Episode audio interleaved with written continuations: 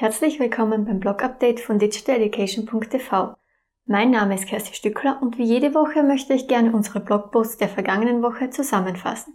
Somit erhalten diejenigen, die keine Zeit zum Lesen hatten, einen kurzen Einblick. Am Montag ging es um das Thema Lerntypen. Welcher Lerntyp sind Sie? In der Didaktik unterscheiden wir zwischen unterschiedlichen Lerntypen. Der Lernstoff ist also oft nicht für jeden Typ gleich gut geeignet.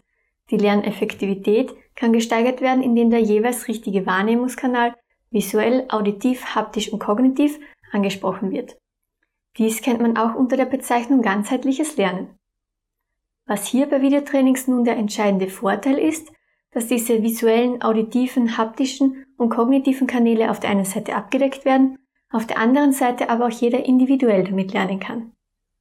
Ich selbst entscheide also, wann ich mir das Training anschaue und wie oft ich es wiederhole. Und diese Tatsache ist ein ganz entscheidender Faktor. Am Mittwoch ging es um das Thema Windows 8.1. Wie kann man sein individuelles Startmenü in Windows 8.1 gestalten? Wer das erste Mal mit Windows 8.1 arbeitet, wird sich bestimmt zuallererst die Frage stellen, wie er eigene Apps zum Startmenü hinzufügen kann. Dies geht ganz einfach. Im Startmenü finden Sie links unten einen kleinen Pfeil.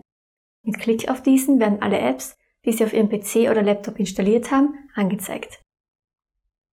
Haben Sie eine App gefunden, die Sie gerne zu Ihrem Startmenü hinzufügen möchten, drücken Sie Ihre rechte Maustaste und wählen An Start anheften. Nachdem Sie alle Ihre gewünschten Programme an den Start angeheftet haben, können Sie die Apps noch verschieben und individuell anpassen. Zu guter Letzt wurde am Freitag über ein Thema aus der Kategorie Technik berichtet. Das Thema war ein Ring, der Sie über alle Ihre Smartphone-Aktivitäten informiert. Der Name dieses Rings ist Smarty Ring. Er informiert Sie über alle Ihre Aktivitäten, die Sie auf Ihrem Smartphone tätigen. Auf diesem Ring werden neue Nachrichten, Social-Media-Aktivitäten und vieles mehr angezeigt. Seit April ist der Ring lieferbar.